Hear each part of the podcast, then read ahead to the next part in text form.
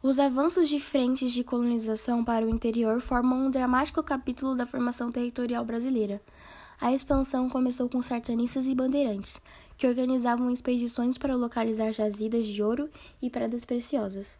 Milhares de indígenas que habitavam o interior entraram em conflito com os colonizadores. Paralelamente, a demanda por escravos fez surgir um rentável comércio para os bandeirantes paulistas, que organizavam as chamadas bandeiras, expedições de captura de indígenas para o trabalho escravo. Os bandeirantes eram ainda recrutados para combater tribos rebeladas e quilombos. Foi apenas na década de 1750 que a escravidão indígena no Brasil foi oficialmente abolida pela coroa portuguesa, que começou a estimular o tráfico de escravos africanos. No início do século XX, ainda predominava a visão de que o índio deveria ser civilizado, ou seja, um não-índio. Em 1910 foi criado o SPI, Serviço de Proteção ao Índio, que buscava fazer o contato com tribos isoladas e promover a coexistência pacífica entre colonizadores e indígenas nas frentes de expansão econômica. À frente do trabalho do Instituto estava Marechal Rondon, que chegou a participar de expedições que percorreram as fronteiras do Brasil, instalando os postos telegráficos e buscando o contato amigável com as populações indígenas, uma atitude pioneira para a época.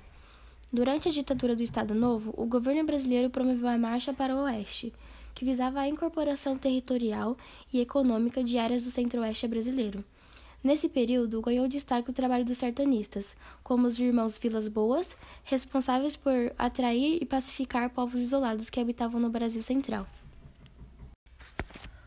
Os irmãos também influenciaram na criação do Parque Indígena do Xingu, voltado para a proteção das etnias que ocupavam a região do rio Xingu. A criação do parque em 1961 representa um marco histórico de proteção. Isso porque ainda não havia uma legislação que garantisse efetivamente os direitos territoriais dos índios. Após os anos de 1970, durante a ditadura, houve um período de expansão das atividades produzidas na Amazônia que era vista como um impulso para o desenvolvimento. A construção das estradas como a Transamazônica, hidrelétricas e desmatamento para a pecuária resultaram na expulsão de comunidades indígenas de suas terras e o contato com doenças trouxe novas mortes. Em 1973, o governo aprova o Estatuto do Índio. E, finalmente, em 1988, é promulgada a nova Constituição Federal, que inovou ao estabelecer o direito originário dos índios sobre as terras que tradicionalmente ocupam e reconheceu oficialmente direitos de cidadania, como o respeito à identidade e organização social, costumes, línguas, crenças e tradições.